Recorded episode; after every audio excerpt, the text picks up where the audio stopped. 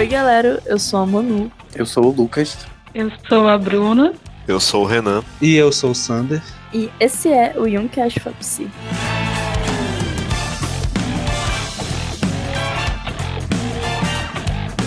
E no episódio de hoje a gente vai ter um, uma modalidade um pouco diferente, ó, porque apesar de a gente ter um texto base, que é o artigo Jung, Jungianos e Arte, uma breve apreciação do Gustavo Barcelos, a proposta de hoje é a gente ter um debate um pouco mais livre e também envolvendo um pouco de opiniões pessoais a, a respeito do tema da relação do artista com a obra de arte, levando para aquela questão muito difundida de se é possível separar a obra do artista ou não.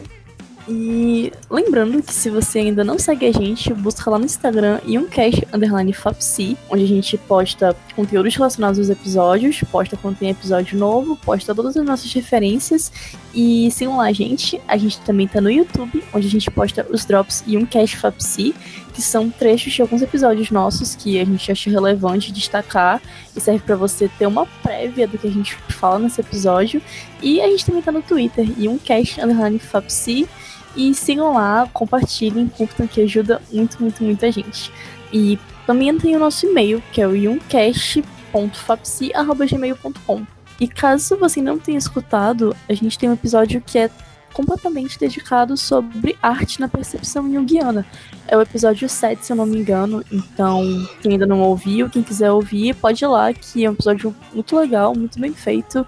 E tem umas referências muito bacanas também. Então, fica aí a recomendação sigam as redes sociais e contribuam aí com seu podcast local.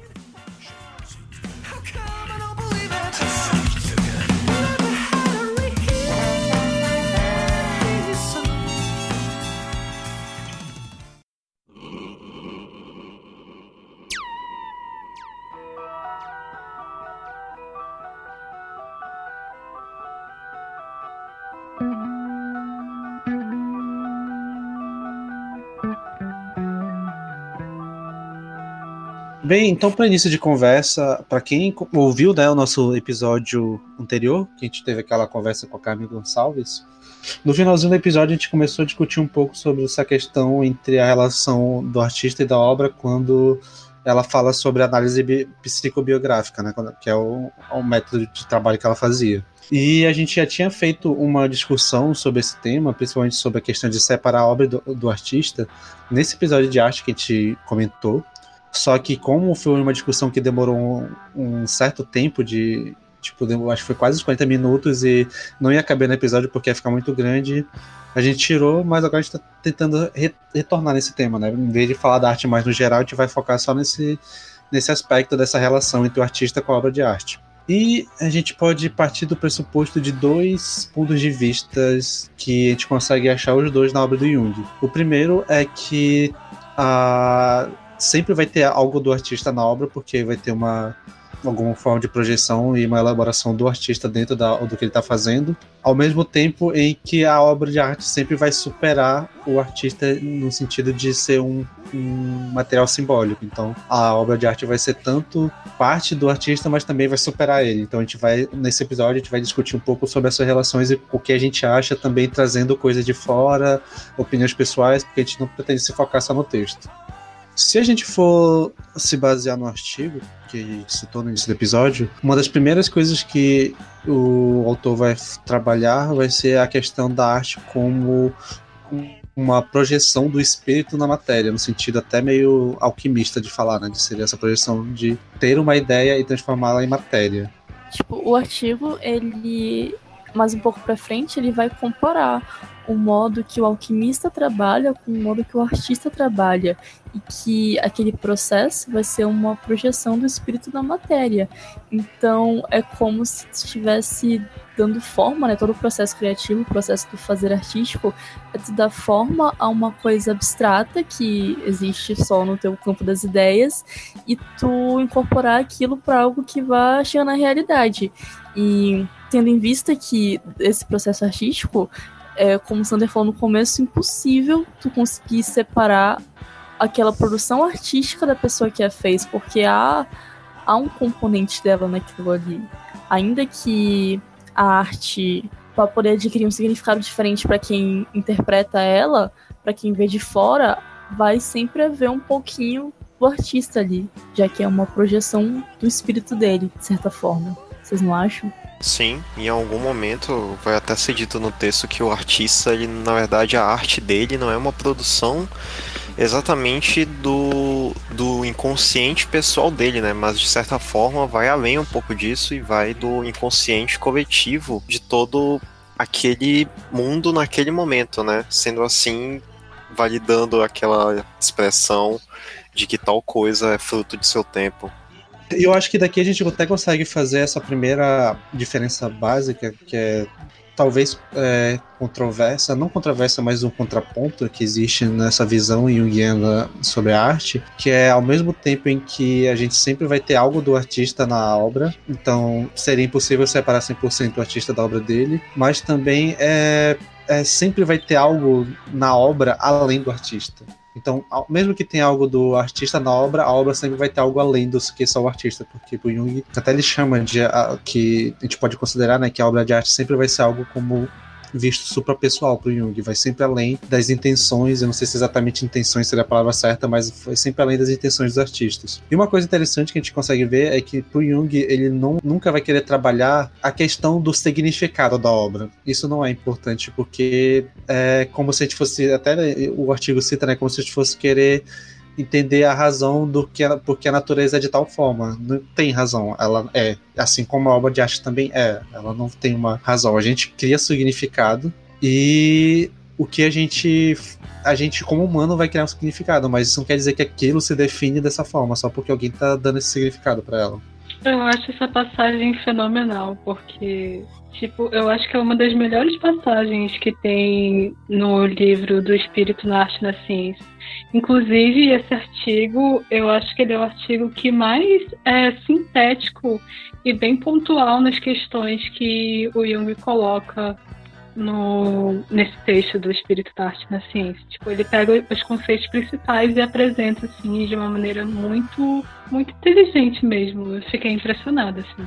E aí essa, essa questão da obra tipo nunca se interpretar a si mesma e ela simplesmente é. E é aí que ela se, se como posso dizer que o fala que ela é como um sonho. Porque o sonho simplesmente ele se apresenta lá, tipo, pá, e a gente não escolhe. Quando a gente entra numa experiência estética, né, enquanto espectador, a gente também, tipo, tem essa mesma experiência de como estar vendo um sonho, porque a gente não tem escolha sobre as imagens que tanto a imagem que está lá, né, com um objeto sígnico e simbólico, quanto as imagens que vêm a partir das nossas associações mentais.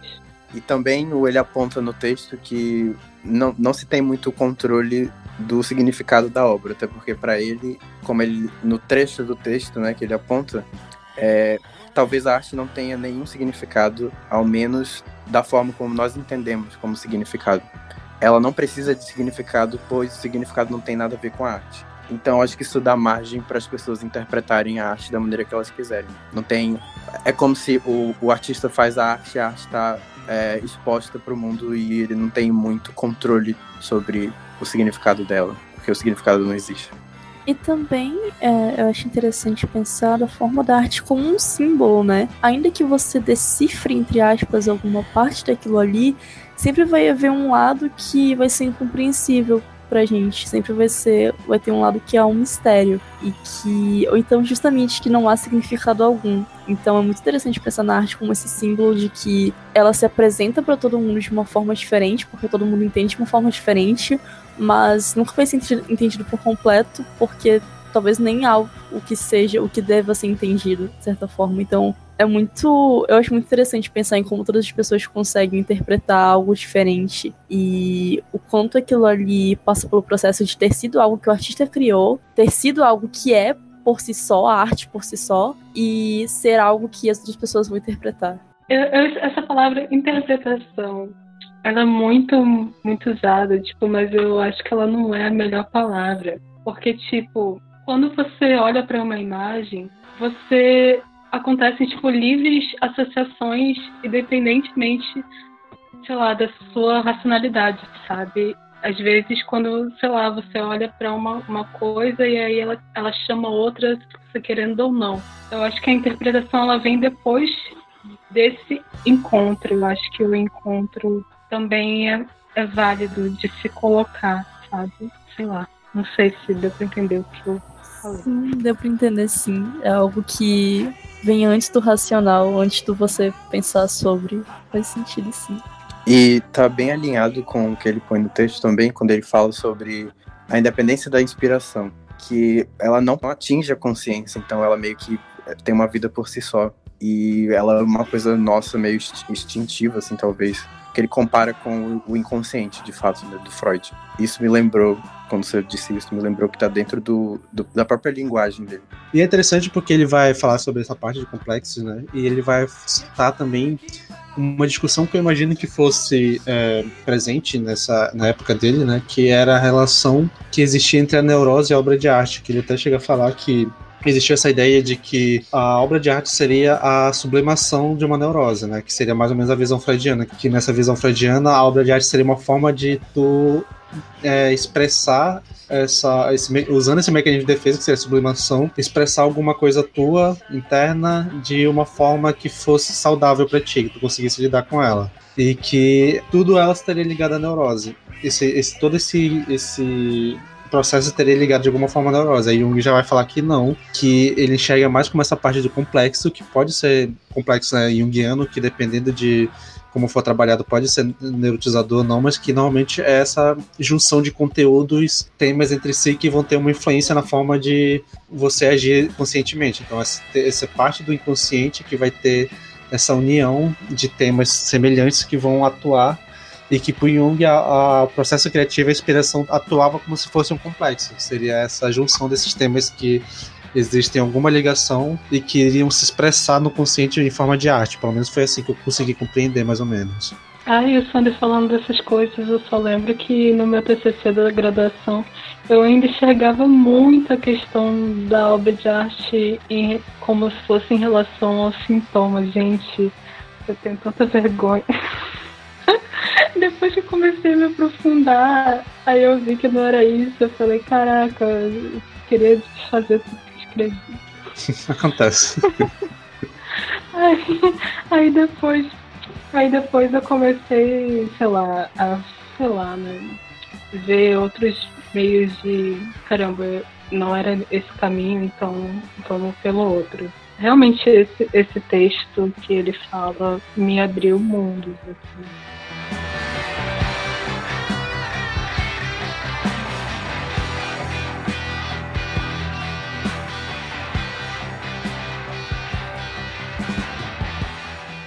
É, tem uma parte, é um pouquinho depois disso que ele fala do complexo autônomo, que isso nem precisa entrar pro podcast, é mais uma dúvida minha mesmo, que eu tava divagando sobre, que ele vai falando sobre a ideia da inspiração e sobre como uh, essa coisa, essa inspiração vem de fora, vem de dentro, como isso se envolve com o seu ego, e, e sobre, entre questões que sobre o que eu entendi, que é mais ou menos do tipo uh, o poeta ou o artista, no caso, ele tem essa essa intromissão de algo que vem de fora ou vem de dentro, que tem esse debate entre ele e o eu lírico. E eu queria até perguntar da Bruna se, tipo, eu lírico é uma coisa que é levada em questão na, no processo artístico é, de uma obra de arte seja ela visual, plástica, escrita, tipo, você, quando você está num processo artístico, você é sempre você ou há uma intromissão de, de um, entre aspas, eu lírico, caso ele exista, ou das coisas de fora, ou como isso se dá? E se isso pode ser é, se isso se esbarra em algum conceito de neurose, por exemplo, quando as pessoas misturam os conceitos da, dos processos artísticos com psicopatologias. Não sei se ficou claro. Eu entendi a primeira pergunta. Tipo, é, existem. Existem, já faz pelo menos uns 10 anos, que vários artistas e artistas pesquisadores também, eles escrevem artigos, é, ensaios em primeira pessoa. Eles falam, tipo, ah, porque eu, isso e aquilo. E aí também está muito ligado aos estudos autobiográficos também. E isso é muito bem visto, assim, essa questão da primeira pessoa dentro, da, dentro das pesquisas artísticas, né? Das poéticas e tudo, e tudo mais, das poéticas, das linguagens visuais, é, diferente de outras áreas. Mas essa questão da neurose eu não, não entendi direito. Do tipo, se, sei lá, se a pessoa se considera um eu lírico, então se essa pessoa é tomada por uma por esse eu lírico que ela faz a arte, se isso em algum momento é confundido com uma esquizofrenia ou algo psicopatológico do tipo. Você pode me dar um exemplo, sei lá? Hum, não sei, o Fernando Pessoa, ele tinha vários personagens. E aí uma hora ele escrevia como Alberto Careiro, uma hora ele escrevia como outro. Se com cada personagem que ele tinha, isso em algum momento poderia, ou foi, ou em algum conceito seria interpretado como uma esquizofrenia ou como uma neurose, ou só como simplesmente um artista que tem vários eus líricos fragmentados. Ah, tá, entendi. Cara, se eu for, se eu for usar Jung para responder, vou dizer que tipo, não pode ser visto como uma neurose, porque ele fala que tipo, uma obra de arte nunca pode ser interpretada como uma neurose, e nem tipo quando o artista faz uma obra de arte. Por exemplo, eu, eu já fiz tipo vários é, processos que falam sobre depressão, tipo pinturas ou quaisquer coisas assim, performance. Mas aquela obra de arte tipo não é a depressão em si mesma. Ela, tipo, vai para além daquilo. Então, sei lá, se dá pra explicar. Então, eu acho que nesse caso do, do Fernando é bem por aí também, sabe? Sei lá, eu, eu acho que é uma questão, tipo, muito complexa, mas eu, o Jung, se ele estivesse aqui, eu acho que ele falaria que não, porque a obra de arte não é algo, não é algo, como posso dizer, não é uma neurose e, tipo, seria muito redutor tratar, tipo, a, obra de arte como uma neurose. E nem o artista, sabe? Nem resumir o artista a qualquer psicopatologia que ele possa vir a ter. Sim, sim. Sim. É mais ou menos isso. Eu acho uma parte interessante sobre essa discussão é que eu acho que a gente tem essa visão é, meio patologizadora por causa do termo que se utiliza como se fosse uma invasão, né? Como se a pessoa estivesse sendo invadida por essa inspiração e tivesse outra pessoa no lugar dela. Mas tem uma parte do texto que eu acho que dá pra gente entender mais ou menos como funcionaria isso, pelo menos pelas palavras deles, é que eu acho que ele tá dando exemplo de um poeta e ele vai falando que quando existe essa visitação, essa invasão, é, que a gente pode assumir que é uma invasão inconsciente, do inconsciente do, do artista, padrões de pensamentos que é, normalmente não teriam ligação alguma começam a se ligar. E esses padrões que começam a se ligar eles vão criando essa ideia do que vai virar essa obra. Então, é como se fosse esse lado inconsciente que está começando a fazer ligações de coisas que.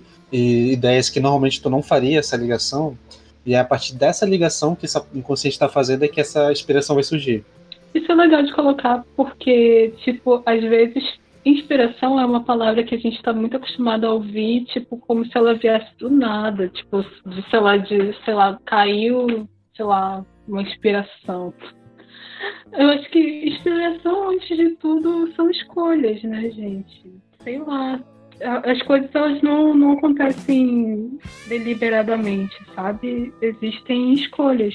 Meio que, por exemplo, eu estou muito trabalhando ultimamente com imagens mentais sei lá, veio uma imagem de determinada coisa na minha cabeça e eu decido ampliar ela. Aí eu estou usando isso tanto na análise, né, que eu estou fazendo análise, mas eu também estou usando, tipo, no, no, meu próprio trabalho, sabe? E, tipo, é, é uma imagem, assim, uma questão, uma imagem de potência, sabe?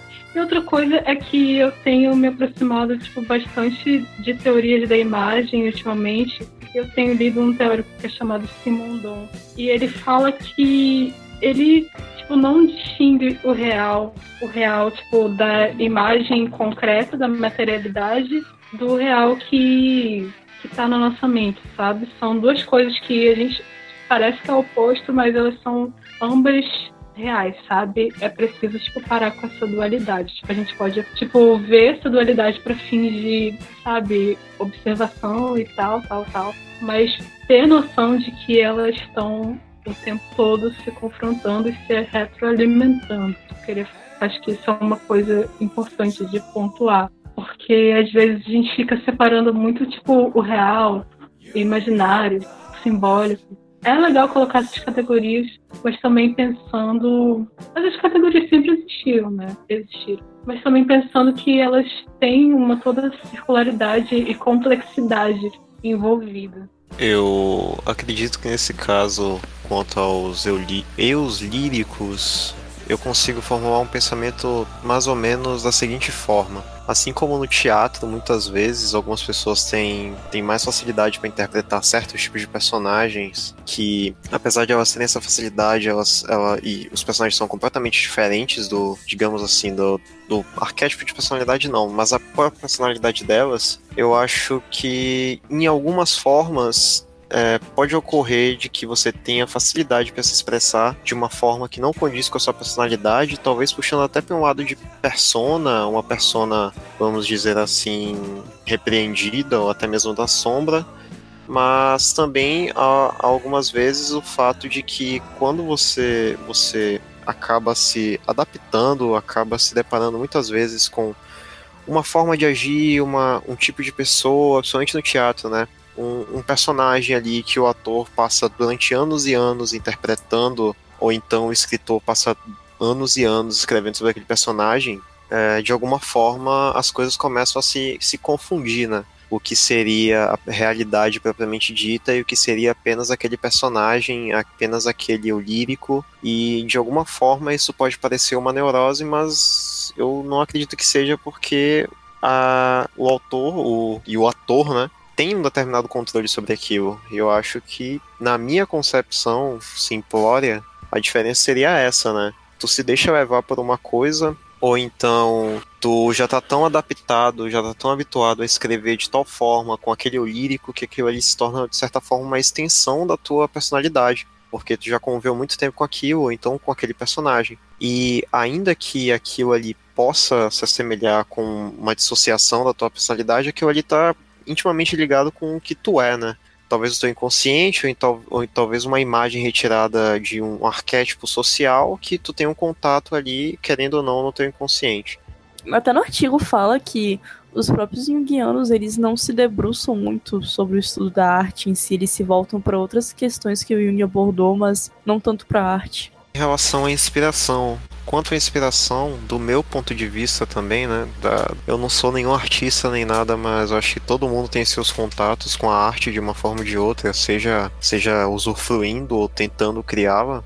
Mas do meu ponto de vista, a inspiração realmente funciona tal qual, tal qual a relação que um ator ou um escritor vai ter com seus personagens, né? Acaba se tornando uma questão de hábito e prática, porque a inspiração, eu, na minha opinião, né, vem sim em dados momentos parece surgir do nada, né? Parece que é uma coisa que simplesmente saiu dentro de ti e tu e eu particularmente sinto aquilo quase fisicamente, traz uma euforia, né? Traz aquela sensação de insight que é uma coisa, uma sensação muito boa.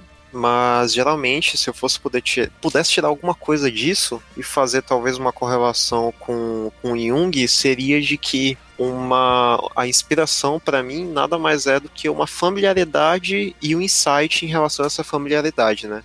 quando, por exemplo, eu consigo eu consigo pensar em um personagem, digamos, que tal eu consigo imaginar esse personagem na minha cabeça e a história dele vai para tal caminho e esse tal caminho eu consigo associar ele a outros caminhos que outros personagens é, que eu já vi, ou então que outras histórias, mitos da mitologia, etc., tiveram, eu consigo fazer essa associação e ver que aquele caminho ali me é, de certa forma, um caminho familiar e que vai render bons frutos para aquela história. E isso vai se intensificar justamente quando eu consigo ter uma familiaridade com o personagem em si, quando eu consigo imaginar isso bem plenamente, que de certa forma é um insight, né? quando eu consigo visualizar isso claramente e quando eu consigo me conectar de alguma forma no meu pessoal com esse personagem. Mas eu acredito que essa questão do, de se conectar com o personagem viria muito mais uma questão arquetípica. Tu consegue associar aquele personagem com algum arquétipo de narrativa, algum arquétipo de história, algum arquétipo mitológico. Cara, eu acho que complementando isso que o Renan falou, uh, e o que o Bruno estava falando, e toda essa questão da inspiração, que eu acho que ainda que a gente conscientemente tenha essa noção de ter um insight, de ter uma ideia, de ter uma coisa muito, muito que veio do nada, eu acho que vale lembrar que os complexos eles vão atuando por meio da energia psíquica, né? E acho que lá no nosso primeiro, segundo ou terceiro episódio, mais ou menos, que a gente fala sobre energia psíquica, uh, a gente tinha comentado que é, é um conteúdo que vai ganhando energia, energia, e uma hora ele vai emergir na nossa consciência. Então, quando a gente tem essa ideia, quando a gente tem esse insight, essa, essa, esse processo criativo, isso que surge na nossa cabeça, pra gente é algo que veio do nada, mas inconscientemente é algo que já estava sendo trabalhado por, pelas coisas que a gente já tinha conhecimento. Então, acho que é mais um respaldo para que não exista isso da inspiração que vem do nada e você faz uma obra de arte você pinta uma tela em dois minutos. Acho que inconscientemente há uma movimentação de informações inconscientes que vão gerar uma conclusão que vai emergir e você vai ter esse insight.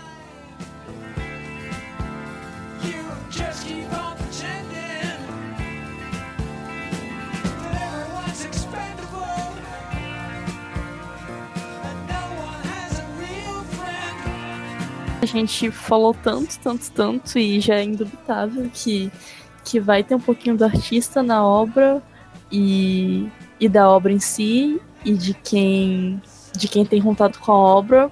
Então, não dá para separar do artista, né? Eu acho que depende da obra.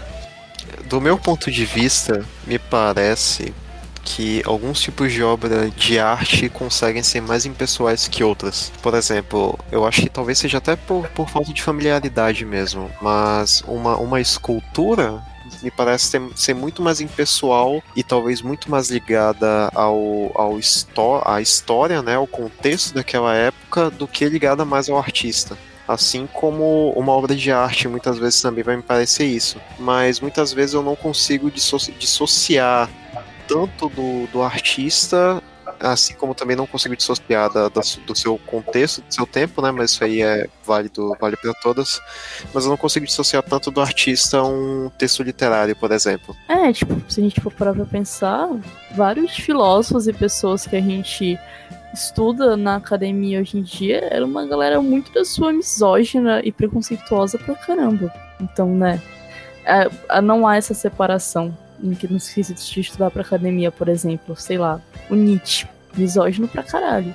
E a gente estuda o que ele fala hoje em dia e bate palma e acha lindo. Sobre isso, é importante pensar, talvez, num questionamento que não tenha tanta resposta, mas até que ponto a gente pode, a gente deve isolar o artista do, do, da sua época, né, do seu contexto sócio-histórico, e isso e, e levar em consideração toda a sua teoria e, e também até que ponto a gente deve sempre levar em consideração o contexto que ele, que ele o contexto da sua época, né? Porque por mais que a gente entenda que muitos desses, desses grandes teóricos eles têm eles têm aspectos da sua, da sua vida que são problemáticos, a, a gente não deixa de consumir, até porque muitas vezes eles são os únicos teóricos que, que postulam sobre determinado ramo do conhecimento. Então, é possível a gente separar é, ele da obra nesse sentido, porque a gente leva em consideração o contexto, ou, ou, ou não, a gente deve sempre considerar. Acho que é uma, talvez uma pergunta que muita gente se faz. Pelo menos eu vejo muito na, no ramo acadêmico. Eu acredito que quando tu vai fazer a leitura de uma obra dessas, tu precisa levar em consideração a relevância que ela ainda vai ter, né? Como tu mesmo falou, muitas vezes o, o autor é, é, um dos únicos a abordar com seriedade ou talvez fundamentado em alguns outros autores já renomados sobre determinado assunto e também a obra precisa ter tu vai ler uma obra, por exemplo, que é do século XV, digamos assim. E mas aí, tipo, aquela obra com certeza vai estar tá ultrapassada em determinados aspectos sociais e históricos. Mas aí tu vai ver essa obra do autor que a escreveu no século XV com uma visão do mundo do século XXI. Então, tu, de, alguma, de alguma forma, talvez isso seja até anacrônico dentro do, do contexto acadêmico, mas de alguma forma tu, tu não vai ler aquela obra da forma como ela foi escrita tu vai ler a obra quando tu for utilizar ela para fundamentar algum, algumas questões, claro, tu vai ler a obra com uma visão sobre o século XV que tu tá tendo do século XXI. Então eu acho que em algum. Eu não. Porque não me vem nenhum exemplo claro de autor assim no momento, mas em, algum, em algumas questões eu acho que tu vai ter que ter essa, essa leitura, né? Que tu vai estar tá analisando a obra não pelo que ela era em si, mas sim como ela se reflete nos tempos atuais. Eu posso pensar no Freud, por exemplo, como exemplo, que no caso dele é que ele a linguagem freudiana ela, ela é muito ela subjuga muito a figura feminina né então o, é detrimental, não sei se essa palavra existe em português, enfim, mas é muito é, essencial para a teoria freudiana o modo como ele enxerga o sexo e o, o, gênero. Então, e ao mesmo tempo é problemático, então faz parte da linguagem dele. Então, por isso que é, é muito é, difícil às vezes de separar uma coisa da outra, porque é o que a gente estuda até hoje, é a, psicologia clássica. Então, e é a linguagem dele. Então, não é um, um, ponto da teoria dele ou uma coisa isolada que a gente pode ignorar. Tipo, faz parte da linguagem dele. O, o modo como ele, como ele vê ele descreve o, o, masculino em detrimento do feminino é uma coisa que, com os, o olhar do, do nosso século, é muito problemático. Mas, enfim, eu pensei nesse como um exemplo. Uma das grandes diferenças entre o Freud e o Jung é essa questão da libido, né? Porque pro Freud a libido era tipo puramente sexual. E aí pro Jung não, tipo, a libido é energia psíquica, tipo, de tudo. Inclusive, tipo, na parte artística também. Não, tipo, não dá para separar. Né? Eu acho que um ponto que a gente pode levar em consideração nesse debate entre separação entre artista e obra é uma parte que a gente consegue ver até no texto, que é quando ele fala que vai depender muito se a gente está querendo julgar a obra de arte ou o artista. Ou também se tiver querer julgar a pessoa como artista ou o artista como uma pessoa. Dependendo de qual ponto de vista a gente vai querer utilizar, a gente consegue ter essa separação mais clara ou não. É que eu só queria falar que, tipo, no campo dos estudos das artes visuais, tipo, recente e tal, seguindo os pesquisadores, tipo, agora, separar artista e obra é impossível. Tipo, no máximo, tipo, existem encontros, sabe? Do, de, de quando a obra sai do artista e vai para o mundo. E aí, tipo, mas mesmo assim, ainda pertence a ser artista. Mas ao mesmo tempo pertence a ele e a uma humanidade inteira, tipo, como fala no livro. E outra coisa que eu queria falar do texto é que ele, ele compara muito a criação artística com um devir alquímico. E tem uma referência muito legal, uma tese que acabou de ser construída pelo Nadan Guerra, dentro do Instituto de Arte da UERJ, que ele fala como se tornar um artista mago. O Nadan Guerra, ele é um cara que tipo, ele trabalha com performance e várias outras múltiplas, múltiplas linguagens. E ele tem essa tese que ele fala tipo, sobre a vivência dele enquanto artista e como ele vê isso compara isso com a questão arquetípica e alquímica do mago. Inclusive, estou lendo, é sensacional.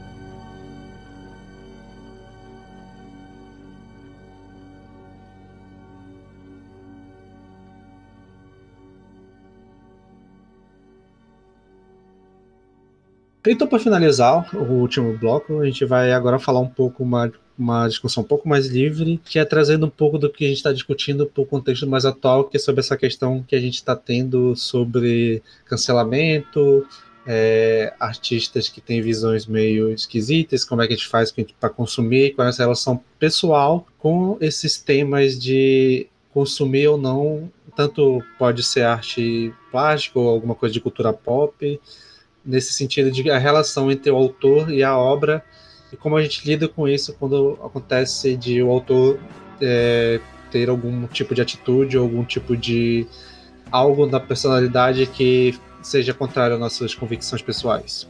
Um, eu assisto uma youtuber que é a Rita Von Hutt é uma drag queen que ensina sociologia. O canal dela é Tempero Drag, eu recomendo. E ultimamente, acho que um ano pra cá, uns dois anos pra cá, ela faz uma coisa que ela chama de enegrecer as referências dela. Toda vez que ela vai explicar alguma teoria que seja muito importante, ou alguma coisa que seja uma teoria acadêmica ou algo assim, ela busca não só a pessoa que criou aquilo, ou a pessoa mais relevante que falou aquilo, mas os autores que correspondem a minorias que tenham falado sobre aquilo. Porque a gente tem comentado muito, tipo, ah, é só essa pessoa que escreveu sobre tal coisa, então eu só posso usar ela de referência. Mas eu acho que falta muito na academia uma busca para ver os outros autores que estão falando sobre aquela coisa, para ver as, as pessoas novas que estão falando sobre essa coisa, para ver por que, que só existe uma pessoa falando sobre essa tal coisa e tentar buscar uh, aumentar uh, o âmbito de referências que essa pessoa vai ter. Então, um, um artista que tu gosta que faz uma coisa tão ruim assim, um autor que tu gosta que faz uma, um, uma coisa que tu não concorda, uma coisa moralmente dúbia, o como tu pode buscar outras pessoas que estejam fazendo coisas parecidas também e apoiar o trabalho das outras pessoas que correspondam a minorias, por exemplo.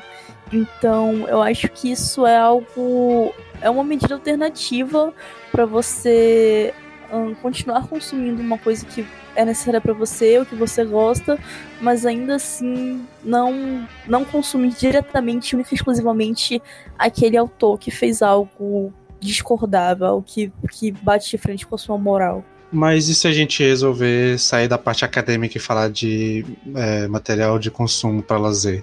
Eu, aí tu criativo. É, mas aí, mas aí, por exemplo, tudo. O, o, quais são os focos hoje em dia que a gente tem de, de que foram descobertos, pelo menos dentro da nossa, nossa bolha aqui, né? Pelo menos eu, o Sandra e a Manu, o Lucas, eu não sei muito o que ele curte. Mas enfim, o que, que a gente tem aqui com os dois principais? É o, o Lovecraft e a J.K. Rowling. Ambos os dois têm trabalhos análogos que são feito, feitos por pessoas que são completamente, completamente são, se encaixam nessa questão de minorias, né? Inclusive o Lovecraft, o, o ponto é que ele era extremamente racista e isso aí é uma outra discussão que eu quero entrar mais depois, mas esse racismo serviu de forma fundamental à obra dele, e aí já é um buraco mais embaixo. E hoje em dia a gente tem discussões é, baseadas no horror cósmico fundamentado pelo Lovecraft, que são escritos por pessoas pretas da perspectiva de personagens pretos também, que vão tratar justamente a respeito de racismo e inverter essa questão de que não mais não mais o racismo ele é um fundamento para se para se declarar esse horror ao desconhecido, mas sim esse horror ao desconhecido, esse o racismo em si é um dos elementos que vai estar tá sendo ali posto de frente contra isso, e eu acho isso aí muito louco. Não, mas é justamente tu abrir espaço para que isso se inverta e que todas as pessoas que correspondem a minorias que estão sendo atacadas ao longo dessa produção, que foram afetadas, possam ter espaço nisso e fazer suas próprias produções e, e dar espaço para que elas tenham visibilidade também. Mas aí tu pirateia. sim, sim. Essa parte de pirataria é interessante porque eu, eu pessoalmente sou defensor da pirataria em qualquer âmbito, então, mas eu não vou entrar nesse mérito agora. Mas uma postura que eu tenho clara sobre esses autores que tem alguma coisa, eu, às vezes nem questionável, mas é, é descaradamente contrário a qualquer coisas que eu, eu tenho de ideais e tal, ou pelo menos coisas absurdas como crimes e é, crimes de ódio ou violência doméstica, tipo de coisa, é que enquanto essa pessoa estiver viva, eu não vou comprar nada oficial dela, para não não ajudar ela enquanto ela estiver viva. Depois que ela morrer, meio que não sei se esse argumento é tão válido, mas pelo menos eu não vou estar ajudando a pessoa diretamente.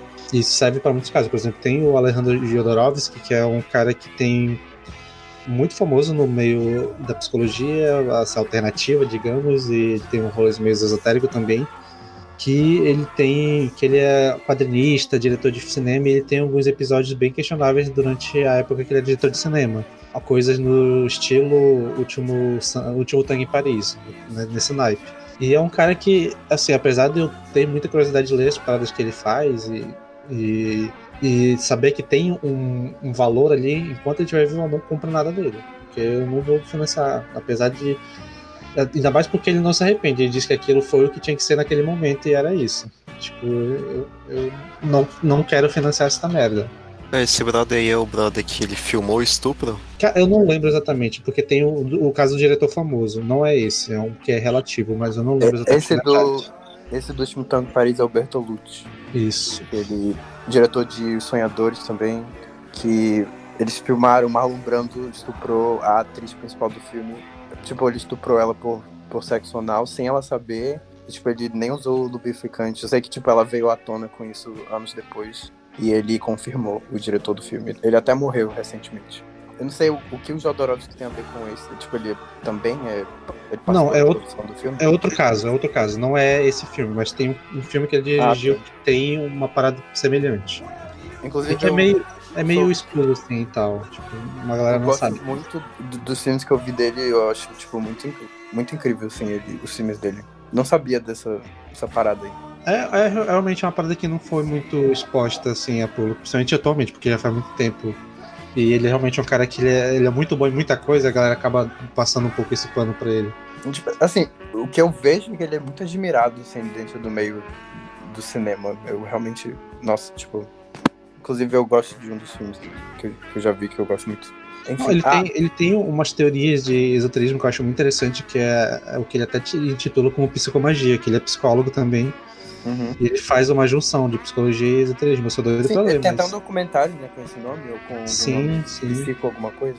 Sim, sim. E eu sou doido pra consumir, mas um é que eu, mesmo que eu quisesse comprar, eu não acharia, porque é raro pra caralho achar no Brasil. E o que eu acho de pirata, pirata é tudo em espanhol, e eu não sei ler, então fico, é, é isso. Uhum.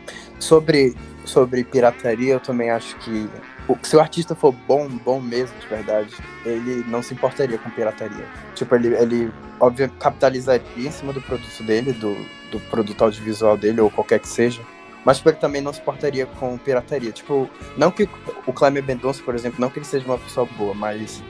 É, por exemplo, ele divulgou o link do, de Bacurau no Twitter dele, não se importou com, com as pessoas baixarem legalmente. Achei isso bacana da parte dele, mas ele não que ele seja uma pessoa boa, mas é, também sou a favor da pirataria, mas eu acho que se você gosta de um artista, não tem por que não apoiar financeiramente. Se você gosta, mas ao mesmo tempo, se for uma pessoa muito horrível e questionável, eu concordo que piratear é, um, é uma alternativa. A gente entra na discussão que uma coisa é tu baixar o PDF de Harry Potter, sendo que a J.K. Rowling é bilionária, tem muito dinheiro, e outra coisa é tu baixar o livro de um autor nacional que está começando agora, que depende exclusivamente da venda daqueles livros para se bancar, sabe? É uma margem de diferença também. Tipo, há uma questão de bom senso no, no que você vai piratear, no que você vai decidir é, pagar ou não para consumir.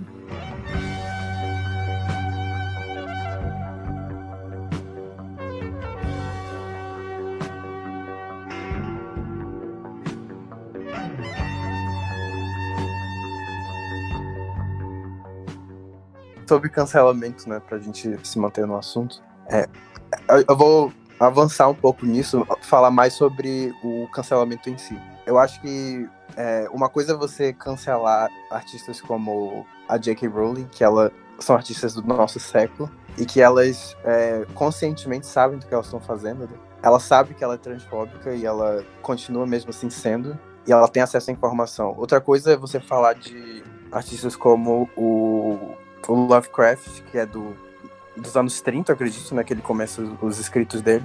Ele não. A, esses artistas eles não vivem num vácuo, né? Tipo, Na verdade, é, é assim, eu, eu, eu, eu, concordo com o teu ponto, mas acho que o Lovecraft em si ele não se encaixa nesse tema, porque ele era bem inconsciente assim da parada. Tanto que não, tinha não, coisa dele elogiando nazistas e tal. Tipo, ele.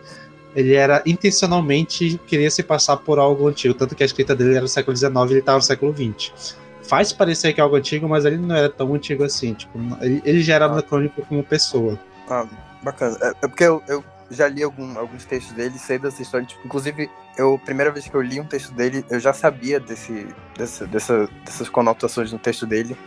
E o primeiro texto que eu li já, já tava ali explícito, assim, o racismo e o, as expressões que ele usava, então eu já fiquei muito chocado. Mas eu, eu não sabia que ele era deliberadamente assim. Porque ao mesmo tempo eu penso que ele é, assim, do século passado e ele vive num, num, num espaço de tempo onde. Eu, eu não sei se ele é americano, mas que o racismo nos Estados Unidos era constitucional. Né? Então, pa fazia parte da linguagem das pessoas. Né? Mas não justifica, obviamente. Agora está falando que ele era deliberadamente assim, então obviamente que já é uma outra, a gente aborda com um outro olhar. Mas eu acho que tem uma diferença bem clara entre a J.K. Rowling, que eu acho que ela é cínica mesmo e, e cara de pau, assim, ela faz porque ela, ela quer, ela faz porque ela sabe o que ela tá fazendo. Então, ainda mais que ela tem muito dinheiro, então acho que cancelar ela e piratear e não consumir é mais do que certo. Não tem nem o que é, discutir sobre isso. Mas em alguns outros, alguns outros aspectos desse tema, acho que a gente não pode enxergar as pessoas como existentes em um vácuo. Elas fazem parte de um contexto. Talvez isso é. acrescente mais ao, ao debate, sabe? a discussão sobre o Lovecraft é justamente porque isso está diretamente presente na obra dele, né? Na J.K. Rowling, uh, além da, da omissão, né, a pessoas transexuais, eu acho que não tem nenhum, nenhum trecho da obra que ela vai ser realmente transfóbica. Não, mas eu tenho que reiterar que uh, isso vai abrir um parênteses absurdo, o Sander pode cortar depois, mas eu acho que vale ressaltar. Eu, eu gosto muito de Harry Potter, foi uma das obras de fantasia mais importantes para mim. Mas analisando o, o texto dela depois de uma pessoa adulta e informada, ela tem conotações que remetem a antissemitismo, o modo que ela descreve certos personagens são completamente caricatos e estereotipados. O nome da única personagem asiática é extremamente estereotipado, Cho Sheng, fora que os doentes são absolutamente uma referência a pessoas judias pela forma de ser azarento e o modo que a aparência deles é descrita. Então, mano, mano, pequenas mano, coisas que, que vão... Falou azarento, eu acho que quer dizer avarento, né? Avarento, isso. Azarento é outra coisa. Enfim, é, o modo que tem coisas subentendidas no texto e, e na história e nos filmes que, puta, não são legais também. Não são nada legais. Então, é, isso transfobia é o mais gritante sobre ela, apesar de não estar tá na obra dela, mas a obra dela também não é perfeita em quesitos de representatividade nem nada do tipo. Tipo, tem, tem umas coisinhas problemáticas. É, assim, é, Harry Potter seria a exceção, mas é, recentemente ela lançou um livro baseado na história de um homem que se veste de mulher, se disfarça de mulher para cometer crimes, enfim. Então, não tá em Harry Potter, mas ela faz parte da obra dela, se for olhar por esse lado. Não, mas, mas a discussão que eu tava falando é justamente a obra como não independente do artista, mas sim a obra enquanto uma leitura, analisando se a obra está exibindo essas questões ou não. Por exemplo, tu vai, tu vai, tu vai pegar um, a, a, obra de um autor que é racista, mas não aparece racismo na obra dele. Fica mais digerível essa obra. Agora, uma obra em que o autor é racista e ele evidentemente coloca isso dentro da obra dele como um dos pontos centrais, já fica já é uma outra discussão. Apesar de que eu não não não deixa, eu não deixei de ver Lovecraft, eu ainda tenho questionamentos pessoais. Concordo com isso. Eu ia trazer Tolkien pra roda, mas eu não sei exatamente como abordar. Ah, mas o que, que tu quer falar? De não, que existe essa discussão. A, a, a respeito de se o Tolkien seria racista ou não, pela forma ah. de. Cara, dificilmente autores do século XIX é, não participaram da, da linguagem racista da época, sabe? Porque, tipo, era o, era o status quo da época. Então, eu acho que, por mais que eles não, não tivessem sido conscientemente ou, ou esteja impresso na obra, tem conotações, o modo como a sociedade era, era disposta a linguagem da época. Então, tipo, sei lá, tentar, é, tentar é, encontrar alguma exceção talvez seja mais difícil do que encontrar a regra na, naquela época. Pelo menos eu acho. Vocês sabem, é, o primeiro blockbuster de fato, assim, que, que foi comentado em níveis nacionais, que foi, é, enfim, deu muito o que falar, foi o Nascimento de uma Nação, em 1915 que era basicamente sobre a Guerra Civil Americana entre o norte e o sul. E era basicamente sobre isso. E é um dos filmes mais racistas assim, da história, basicamente.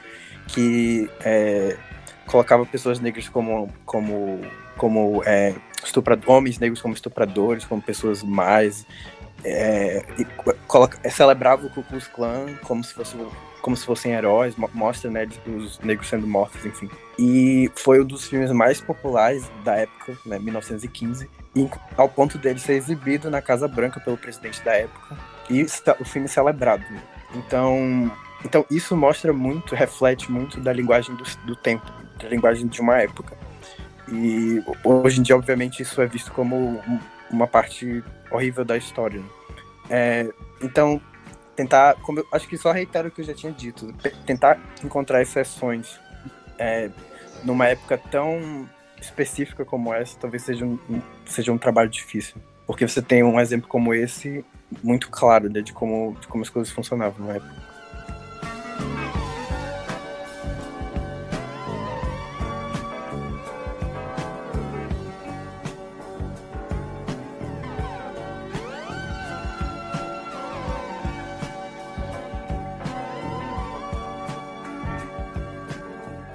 Isso, galera. Todo mundo sabe o que faz aí. Se você achou que a gente fosse dar respostas, tá no lugar errado. Tá no lugar errado. E Elissa, obrigado por escutar até aqui. Desculpa se a gente decepcionou, era só um episódio para conversar sobre questões avulsas. E sigam a gente nas redes sociais, se vocês ainda gostarem da gente. E sigam no Spotify também, que ajuda muito, muito, muito. Divulguem para seus amigos, divulguem para seu psicólogo, se você não tem psicólogo, vamos procurar um, né? E, enfim, ajudem a gente a crescer com o podcast e até a próxima.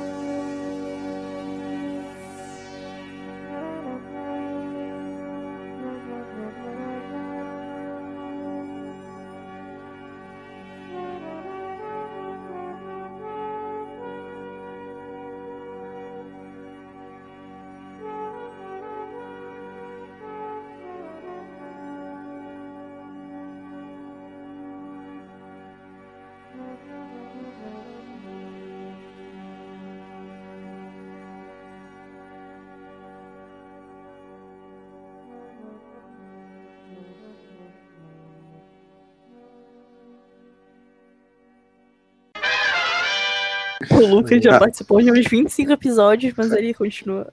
Não, Né? a introdução é, nada é que tá sempre acontecendo. diferente. A introdução nunca faz sentido.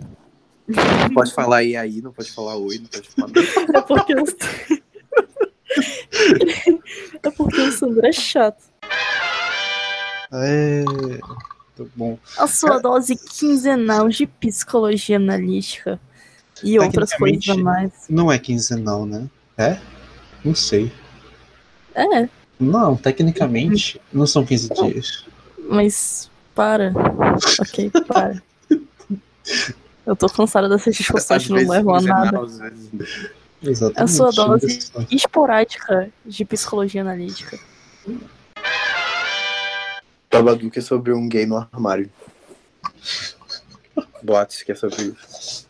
Olha aí, que doido. É porque tá muito, é muito óbvio os sinais, né? Tipo, ele fica dentro de um armário e sai. Por que não, né? Por que não? Ah, Pô, eu achei que você tava falando do episódio. Vamos ajudar o nosso amigo editor. Pode ser? Já, já me interrompeu? Não sei, porque você pareceu meio triste quando eu fiz isso. Ditadura é triste mesmo. Ah, acontece, acontece. É porque era pra ser uma piada, mas agora eu não sei se eu vou continuar a piada. Putz, pior ainda, então eu fiz certo em, em, em, em coisar. Vai, Renan, faz essa piada aí. Mas agora não sei se é o momento. Mas enfim, que como eu falando, é, o Maquiavel foi escrito pro príncipe, né, monarca do- dos Médici em Veneza.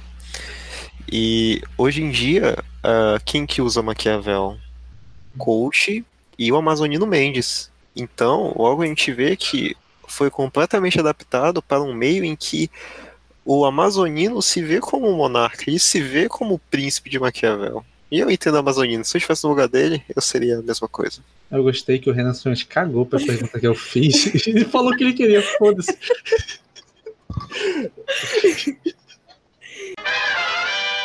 A gente podia fazer um especial pirataria. Ainda, A gente agora falaria- Falaria de Jack Sparrow, de. de não sei outro pirata. sobre o Lado de Voador. Boa. Eu quero deixar uma mensagem no final. Posso? Pode, pode deixar. Se eu vou deixar, aí é outra história, mas você pode tentar. Isso aí vai para meus amigos aqui da mesa e para todos os ouvintes. Eu não culpo vocês por serem hipócritas, mas se eu descobrir que vocês estão sendo hipócritas, eu vou criticar. Porque eu também sou hipócrita. E essa é a mensagem da noite. Boa noite. Todo mundo é hipócrita. Em algum ponto.